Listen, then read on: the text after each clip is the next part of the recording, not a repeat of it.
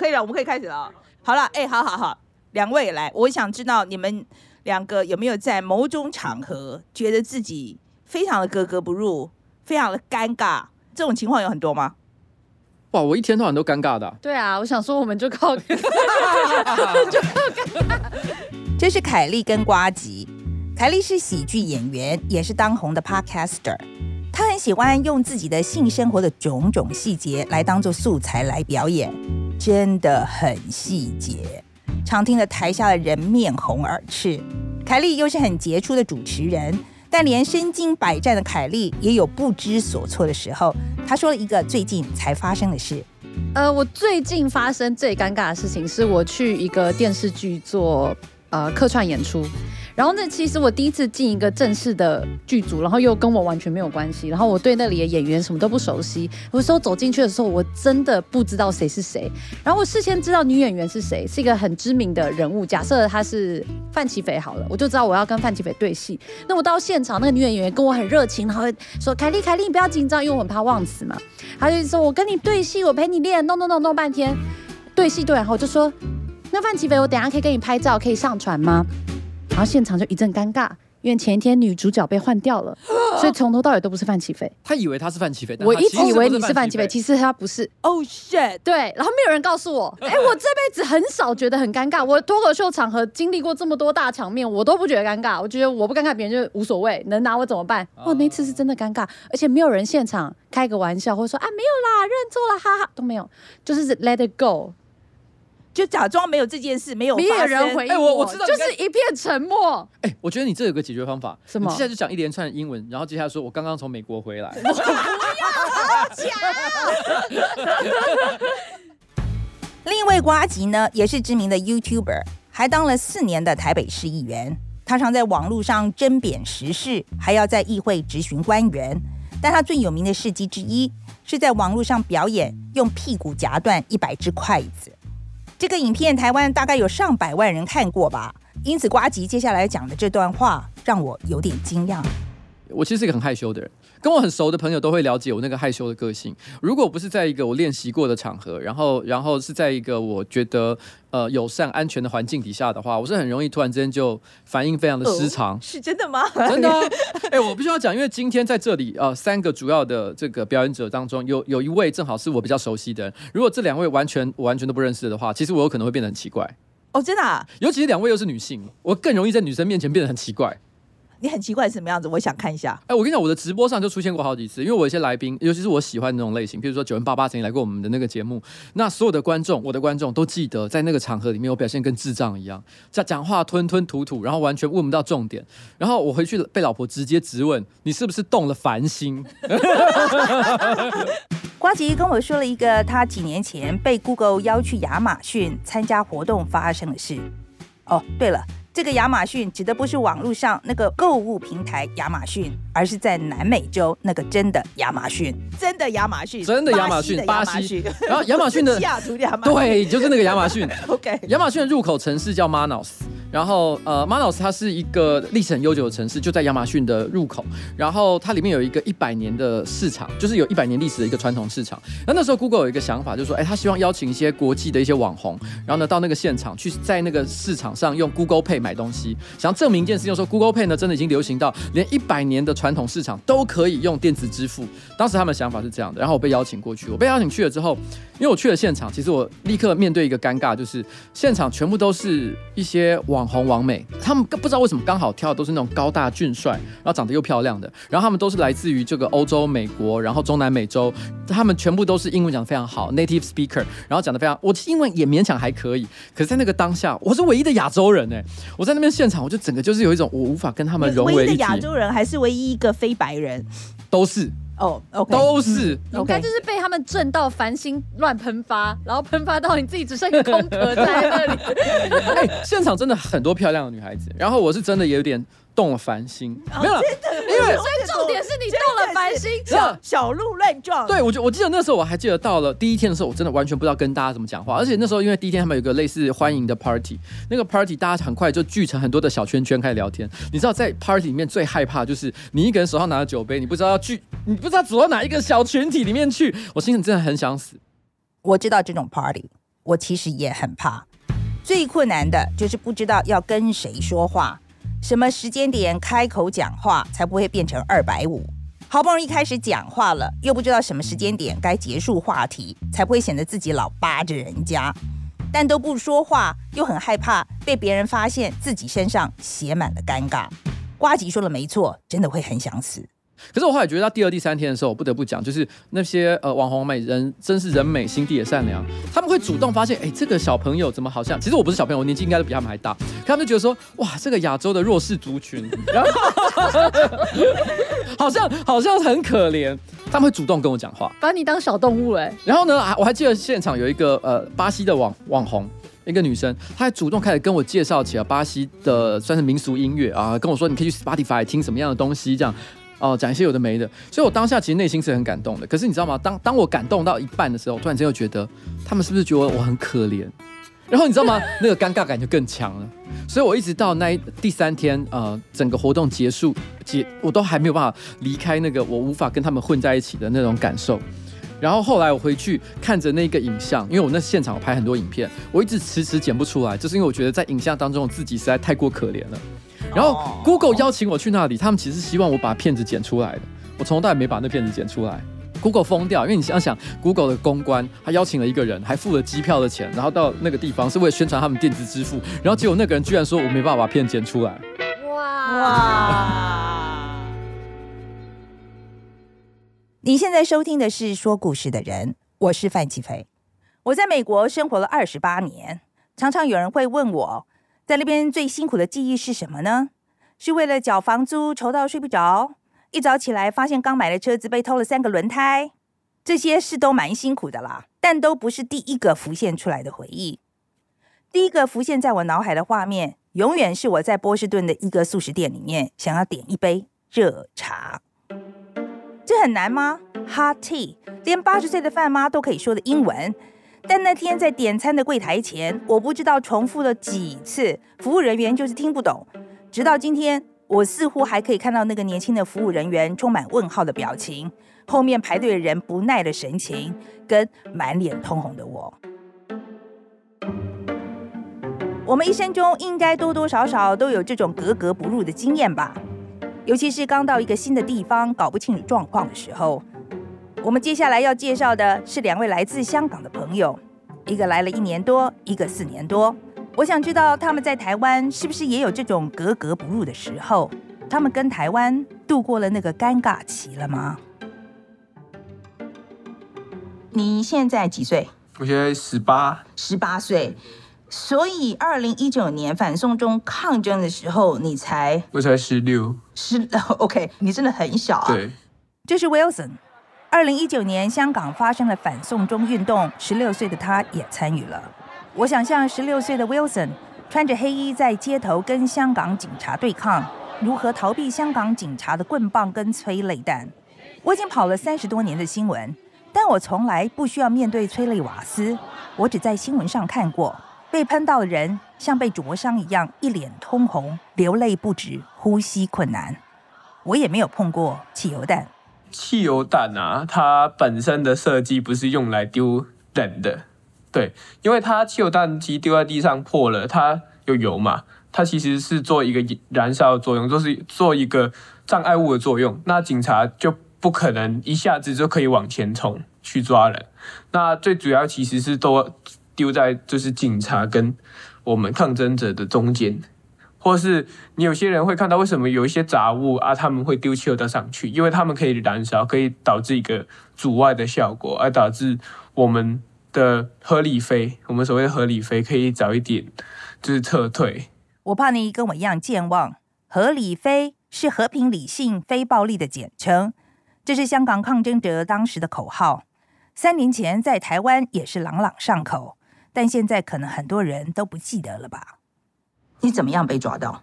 二零一九年啊，我当时是在旺角，那当时有一堆警察，因为后面其实很多老人，我不要旺角，因为旺角他很奇怪，因为有些老人家真的是完全可以不管我们在干嘛，他们可以继续打麻将之类的。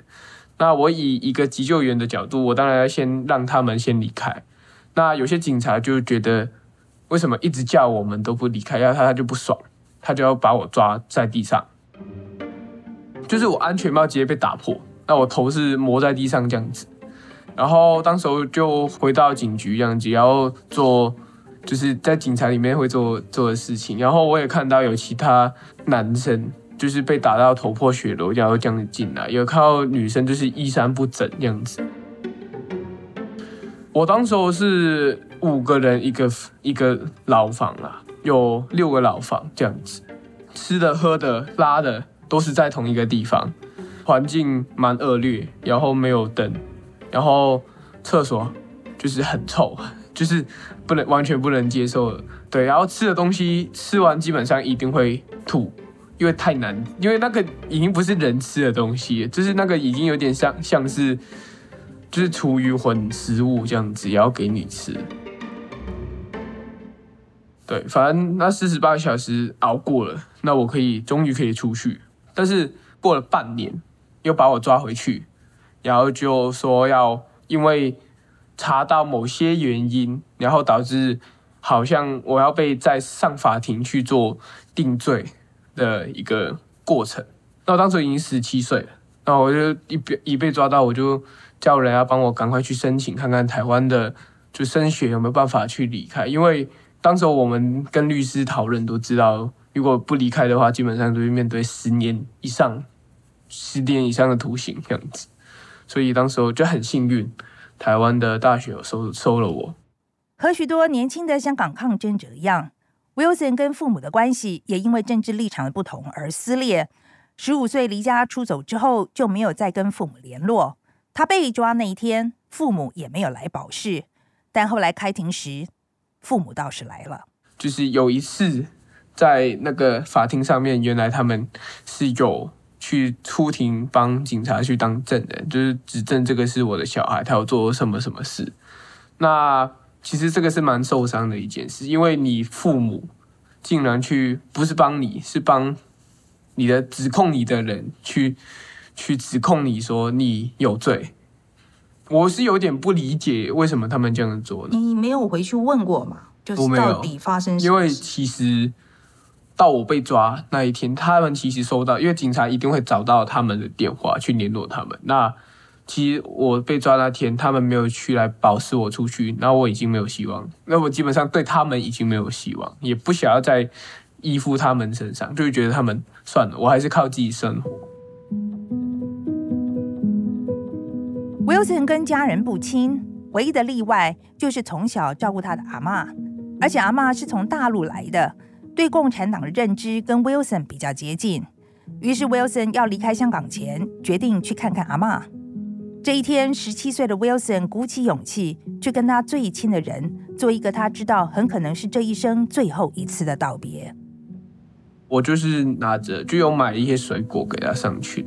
那他他是独居的。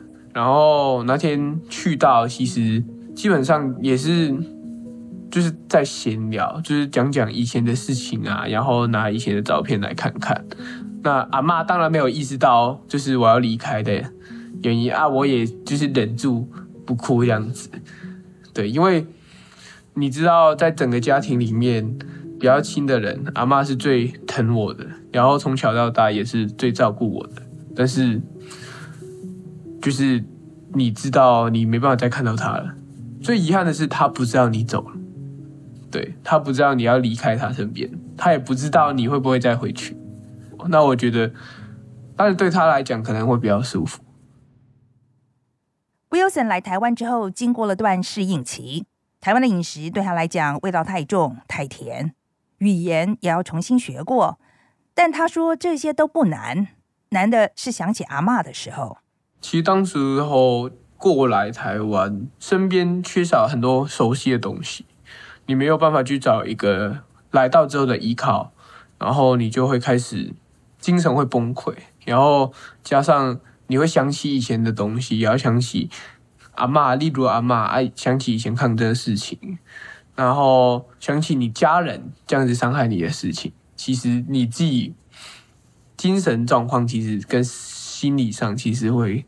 很扛不住，对，那很容易会崩溃，然后加上我我是比较不不像大哭那一种，我比较是我会很整个人很潮水，就是觉得哦，我我生命好像没什么意义，就很想要去找一些轻生的方式，然后加上刚来到也会有一些对以前的阴影，可能看到警察，可能看到听到救护车的声音啊，消防车的声音，可能经过一些很多人的地区去搭捷运，也会有阴影，也会有以前的。所谓 PTSD 的状况出现，就是我睡觉一定要面向门口，然后不能关灯。就算我的室友就是迎开门很小力，我还是会醒来。就是那个警觉性，加上那个你没办法睡觉，你精神很绷紧的状况，其实你整个人真的会崩溃。对，受过创伤的人理论上应该要做心理咨商，能说出来是疗伤的第一步。但对 Wilson 来说，这是很困难的事。不要说台湾的朋友了，就连香港朋友也不大能谈。你刚刚有提到说，跟香港朋友碰到的时候，嗯，其实也不大谈以前的事。对，呃，为什么呢？因为我们也不清楚你的背景是什么，那你也不清楚我的背景是什么，那我们还是有那个界限。对，那相对来讲，除非是自己比较本来很信靠、很熟的人去介绍。但但是我们尽量也不提起以前的事情，即使是都大家都是香港人，在一起也很少提起，也很少提起。我们通常都是说啊，在台湾怎么样啊，在台湾怎么样？老实讲，提起以前的事情也没有必要。对啊，第二就是也会也会有机会会弄到你认识的那个朋友是陷入危险，所以我是真的可以感觉到那个谨慎的态度。非常的谨慎，连连讲每一句话也是会想一下。我们对，就是连要讲到哪一个细节，我们也会去思考一下。你本来不是这样子个性，对，但是就是因为这个传送做的事情之下，它会导致我们有就生出其他人，就像人格了。你觉得这个是在普遍很很普遍吗？现在香港这这个不信任感是很普遍的吗？很普遍。在台湾有很多人帮他。长老教会帮他凑学费、找房子住，台湾同学间也交了些朋友。未来他想去签台湾的志愿役，但当台湾的职业军人好像需要台湾的国籍，他很有可能拿不到。但 Wilson 耸耸肩说：“没所谓，反正帮得到台湾的，他都愿意做。对他来讲，台湾是民主的最后防线，是香港未来的希望。但我还是想知道，因为站出来抗争，所以不得不离开阿嬷。”离开香港，他有没有后悔过？我觉得也不至于到后悔。你会去想念，你会去回想，你可能那个过程很痛苦，但是你其实不会后悔过你做过抗争这个事情，因为你知道这个事情不是为了自己而做，你是为了你的下一代，你是为了我们这一代，然后为了香港这个地方，因为香港就是我们的家。如果连今天连我们的家都没有了，我们要逃去另外一个地方，被迫变成中国这个地方，我觉得我们连尝试都没有试过的话，那我觉得我会就是真的是死都不甘心。但是我现在至少我试过，我有做过，结果到现在也不知道会如何。但是我们抱着一天抱着有希望的话，我觉得也不会到绝望。Wilson 说他不后悔去抗争，但我不确定他后不后悔离开香港。他告诉我，有好几次他都想买个机票就回香港。他知道他只要在香港机场一进关，就可能被直接送进监狱关十年。但他认真的想过，十年后他也不过才二十八岁。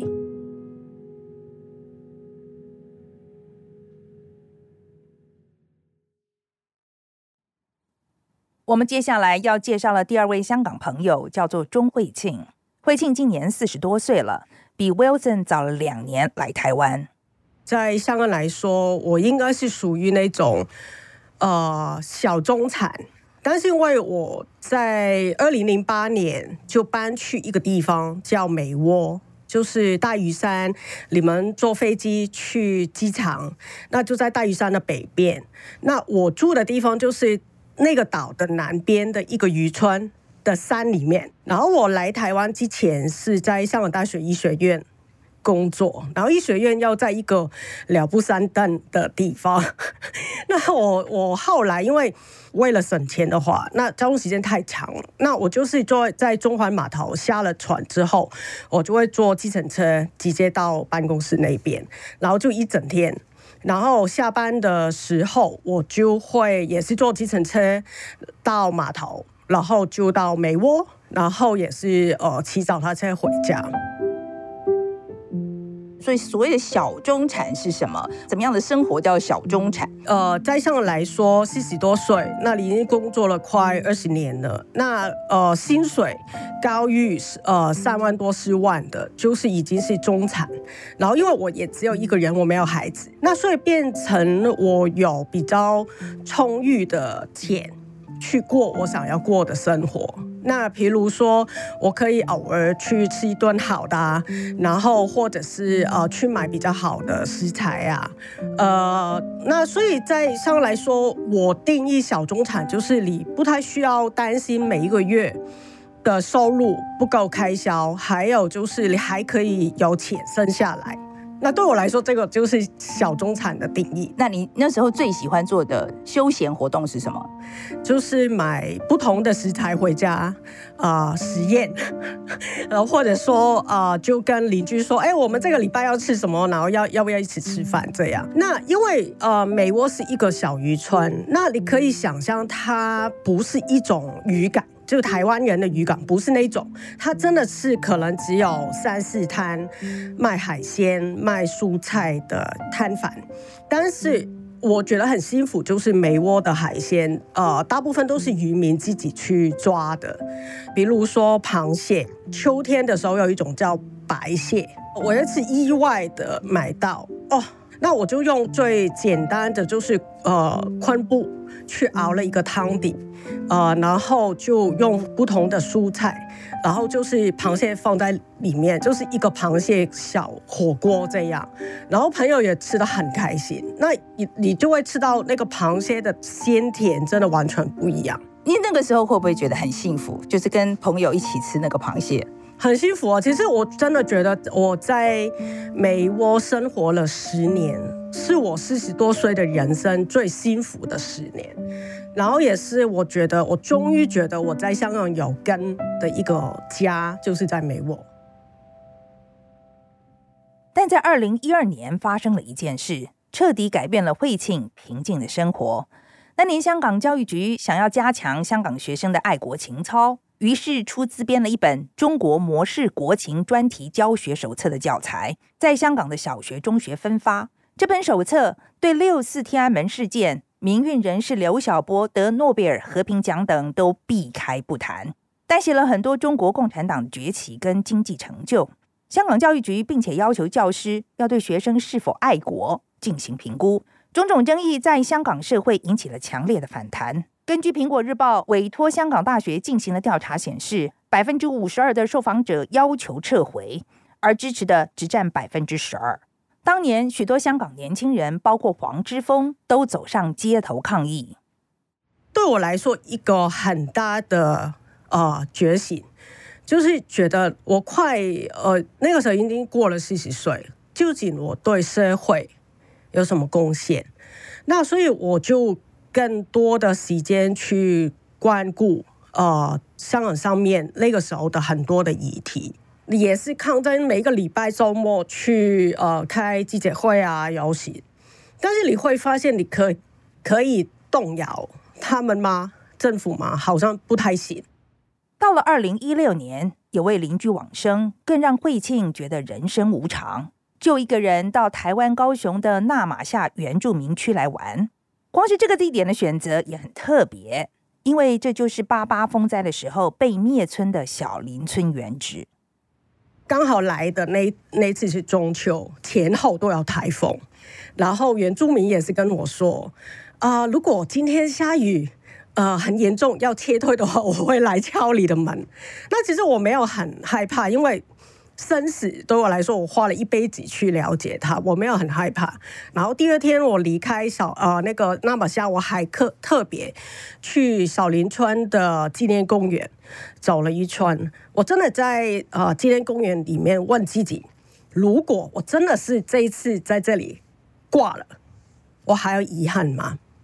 那我就是想起，我想了很多年，就是要开一家绿餐厅，然后要用透过烹饪来支持农夫，还有就是呃，也加上二零一四年雨伞运动走过来的，想要赶快呃来跟台湾人说，就是不要相信一国两制。那所以就觉得，我是不是要开始考虑把这个梦想做出来？嗯，为什么这个梦想在香港没有办法实现？因为呃，第一租金太高了，在香港。呃，还有就是我们整个餐饮业的牌照啊，那些很比较复杂。那所以还有就是食材，你真的要用到，不要说一百分之一百，就是八十趴本地食材，其实很难。那还有就是，我觉得呃，已经有很多人在香港努力了。那我是不是可以呃，把握时间来台湾，跟台湾的朋友多一点呃，做一些港台交流？还有就是，我那个时候已经看到，如果台湾守不住，香港连后门都没有，就是要逃的地方都没有。那所以我也觉得，嗯，好吧，就决定来台湾。你来台湾之前，对在台湾的生活的想象是什么？嗯，因为以前做出版业的时候，常常来出差，那我都有犯一般香港人的错误，就是觉得，哎，物价很低耶，那应该可以吧？好，那第二个想象是什么？第二个想象就是我应该有时间，除了开店，我应该有时间去认识这个台湾。或者说，嗯，偶尔去一个小旅行，认识一下台东是怎么样啊？呃，或者说我没有去过的地方怎么样啊？呃，第三个想象就是，我应该可以呃，跟很多的台湾朋友，因为我那个时候已经决定我一定要做港台文化交流，那所以我就想象我要我要办很多的活动，可以跟台湾人做一些的对话，这样。在二零一八年，惠庆真的搬到台湾来了。他选择落脚在台南，但很快的他就发现台湾有很多地方跟他想象的并不一样。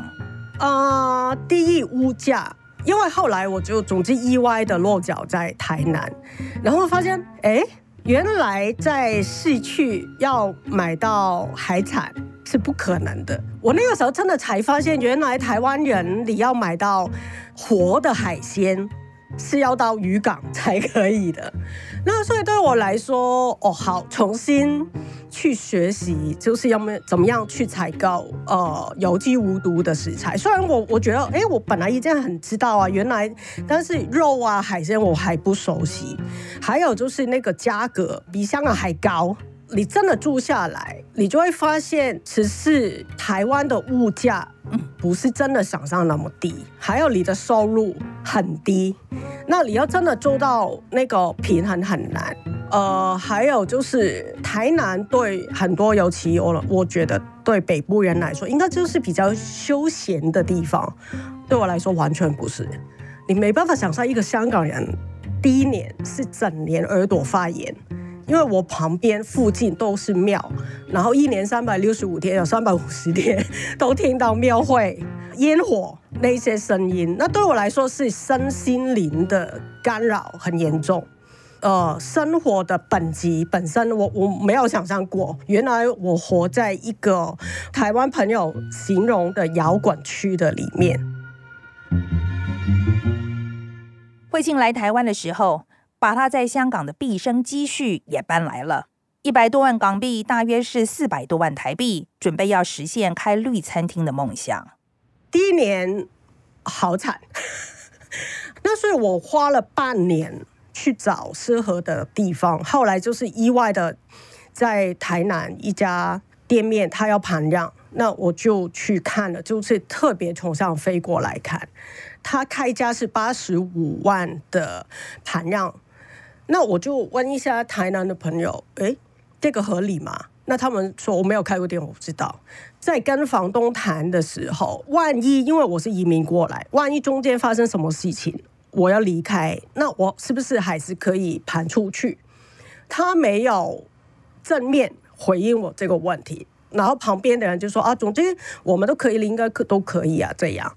然后在租约上面，他也说不能写在上面。那作为一个香港人，我们其实做事情很都是白纸黑字，但是因为当时我以一个新移民的身份的时候，我其实不太敢那么硬的。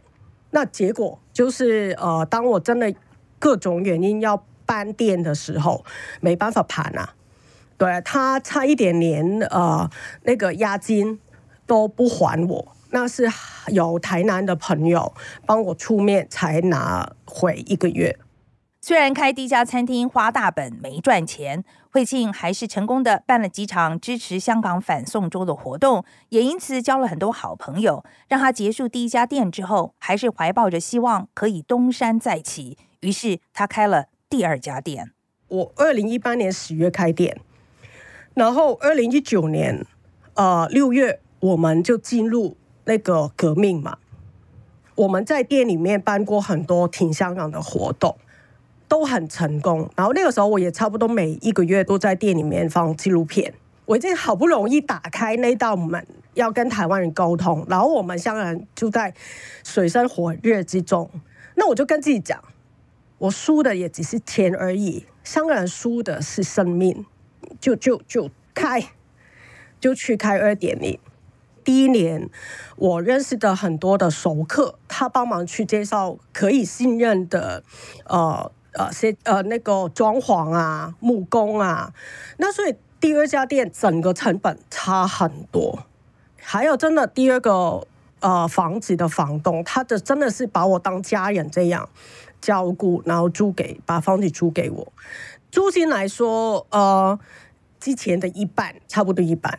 还有就是，呃，后来每一个月，房东一定会自己来消费，就等于说再给我折扣。但第二家店才开张几个月，新冠肺炎的疫情就来了。惠庆辛苦撑了两年，再也撑不下去，结束营业之后，惠庆搬来北部找工作，重新出发。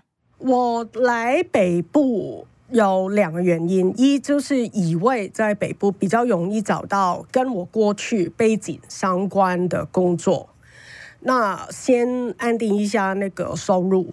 然后第二就是比较多机会可以去做一些挺香港的事情。那这一年多我是呃也是好运啊，有有去过两个 NGO 去体验过他们的工作。我以为我会认同他们的理念，但是进去我就发现不行。我大约是待了两个月，我就离开了。嗯，问题是怎么样？是工作的方式不一样呢，还是怎么样？呃，主要两方面。第一就是真的工作方式不一样，因为我在香港是行政，那已经是中高阶。但是原来我这一年来才发现，台湾是没有行政概念，然后很多行政。根本就是杂物文书的工作。那对我来说，我有问过自己，可不可以为了只是为了钱归零，就做一些可能我大学毕业都没有做过一些很简单的文书工作。呃，对我来说有一些的辛苦，那种辛苦不只是说哦那个钻研的问题，是我觉得。嗯，那我我我我一直问自己，我来台湾干嘛？所以对我来说，考虑事情从来不是从钱的角度。可是这一年在北部生活，我比较清楚的，台湾的薪水低，是在生活的物价来说，它是比例上不合理的。尤其行政人员在台湾要不是专业，他的薪水很低。然后你要保持，不要说小中产的生活，就是一个合理的生活。其实根本你不够哎，你的收入不可能 cover 到一个基本生活。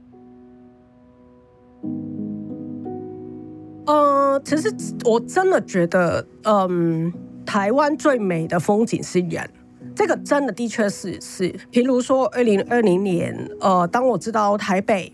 我那个时候人还在台南嘛，那我当我知道台北本来每一年都负责要办六四晚会的单位，因为疫情的关系就不会办现场的，那但是对对我来说不行，因为那一年就是二零一九运动后的第一年六四，我们都已一定知道香港政府一定不容许维多利亚公园里面会办一场的纪念会，等于说香港不办，我必须要有人在台湾办，把那个火接过来。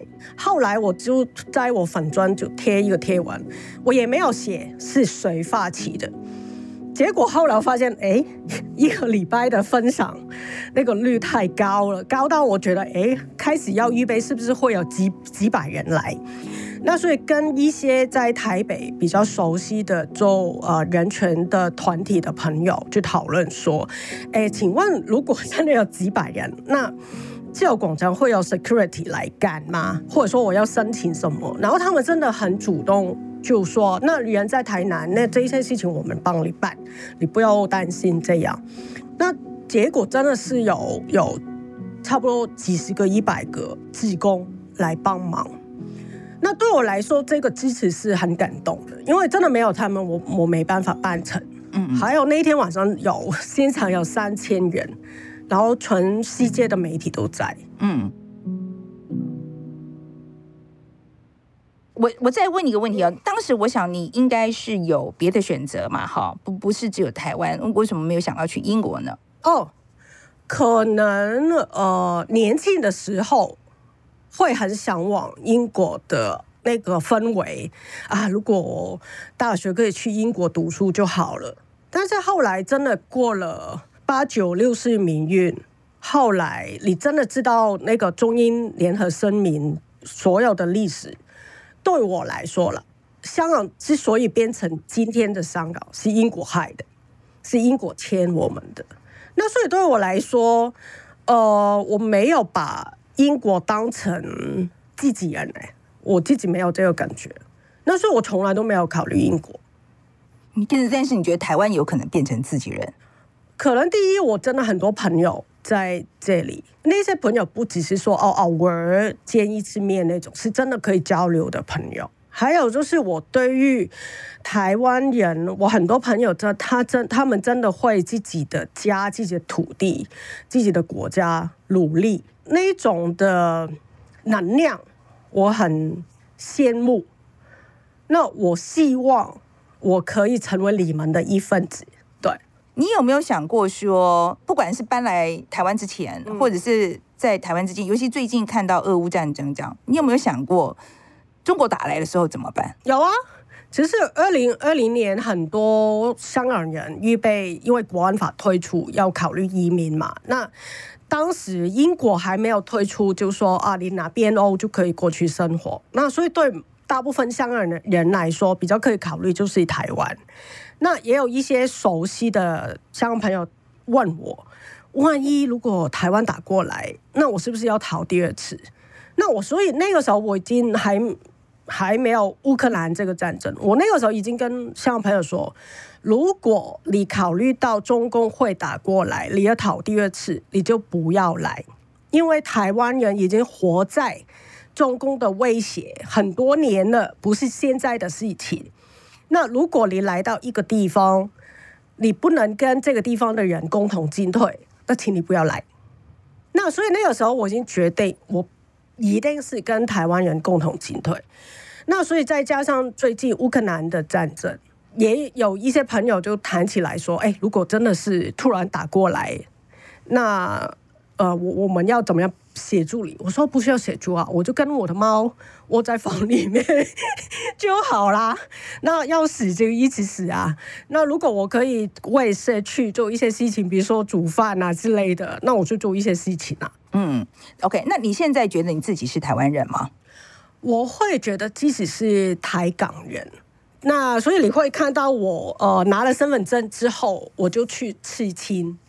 那我就把就是一般是台湾，一般香港刺在上面。那因为我我觉得我已经四十多岁了，我一定不可能骗自己说啊，我可以成为 一百分之一百的台湾，不可能。我单是台语我都还没有听得懂，但是我觉得我会很努力的，就是尽量站在台湾人的角度去为台湾着想。嗯，所谓的台港人是什么意思？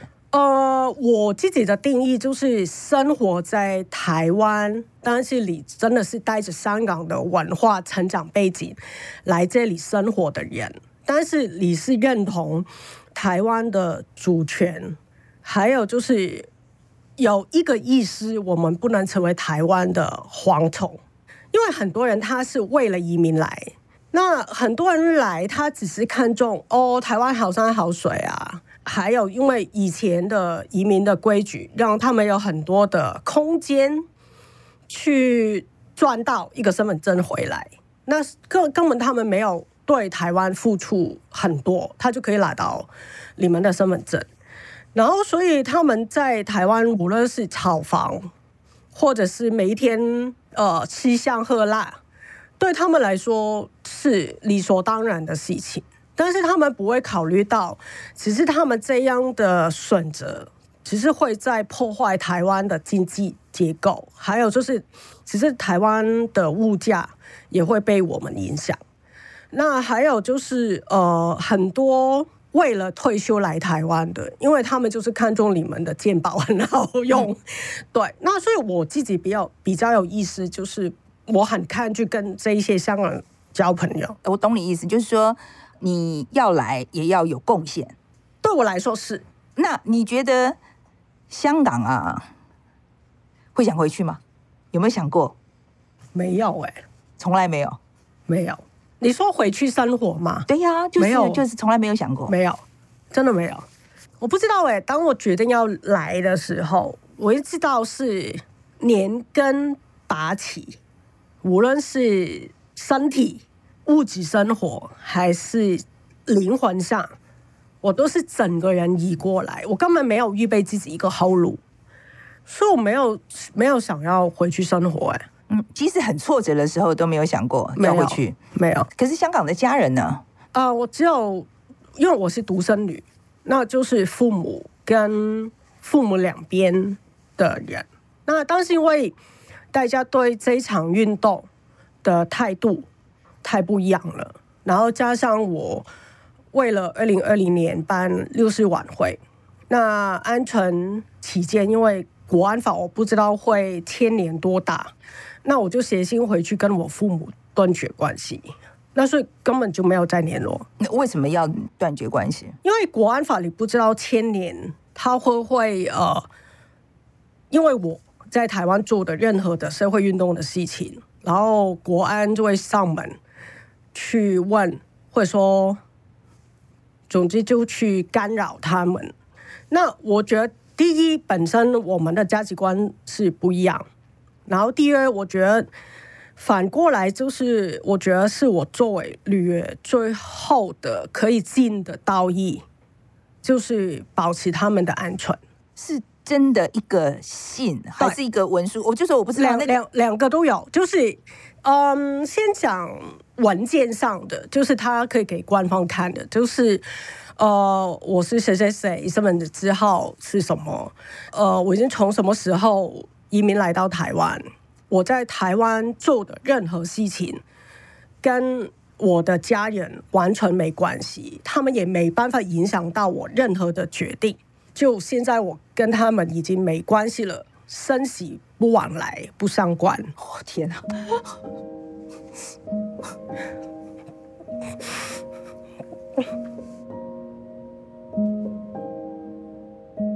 你问我痛不痛？是痛的。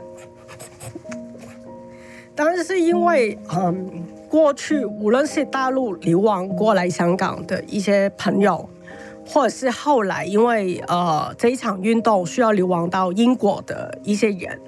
其实他们都需要公开的去发这个声明。那所以我，我我对我来说，我不想等到事情发生才来预备。对，你说这是官方的嘛？哈，对。那私私底下的信呢？私底下的信，嗯，我就用呃，你有听过那个呃零极限，就是呃好威尔的那个。Hello Polo Polo，那那四句话就是呃，谢谢你，我爱你，对不起，请原谅我。那嗯，第一，我真的觉得今天的我不是石头包出来的。那虽然我们价值观很多，从小真的很多不一样。我常常跟朋友说，我真的是小学已经挖我的出生证明书来看，他们是不是真的是我父母，还是是领我是领养的？因为很小我就觉得，为什么大家的想的东西那么不一样？然后，嗯，但是我觉得他们真的给我最好的哦成长的环环境跟教育。然后，嗯。其实我们都很努，要努力过。无论我自己从呃，其实我真的从大学已经有努力过写很厚哦，应该有 二十个 chapter 的信给他们，就是去沟通亲戚关系。我觉得他们也有努力过去跟我沟通，但是我觉得真的很难。那所以我觉得呃，不能说是他们没有努力过，然后。第三就是，嗯，我觉得怎么样都都是我欠他们的，那所以我必须要请他们，就是原谅我。还有就是，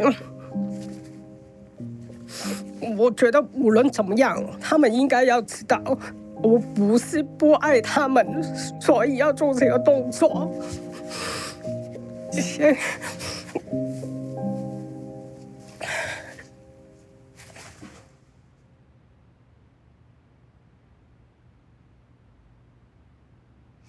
你对于香港的未来的想法是什么？嗯，当然，正常来说，我没有看到短期内会有希望突然中国共产党倒台，然后香港自己会自由。那呃，我只能够说，在我自己的信仰来说，我是相信，只要你不放弃，然后每一个人。都把自己可以做的事情做好，总有一天会出现，就是香港可以比较有自己的主权。但是它是怎么样出现，我不知道；它什么时候出现，我也不知道。还有就是，我觉得真的最基本，我才能鼓励在台的香港人，拜托你去认识一下台湾人的历史，他们怎么走过来，不要把。你的眼光只是放在你自己香港人这两年吃的苦，那你只有真的认识台湾人怎么走过来，然后跟台湾人一起去抗争，那你有没有办法有自己的一个思考判断力在台湾生活？这个也我觉得也是我们应该要做的事情。慧庆现在还在适应台北的生活。我诚心的希望慧庆对自己在台湾的生活也有像他对香港的信仰。只要不放弃，不断的努力，有一天他在台湾也会像他在香港没窝时的生活，觉得很幸福，觉得有了根，觉得台湾也是他的家。说故事的人是由范琪斐的美国时间与实在影像共同制作。主持人是范琪斐，由陈彦豪统筹制作。这一集格格不入是由林瑞珠企划，剪辑是陈彦豪，混音是朱志阳。如果你喜欢说故事的人，请在 Apple Podcast 上面给我们五星好评，并且将这个节目分享给你的朋友。说故事的人，我们下次见。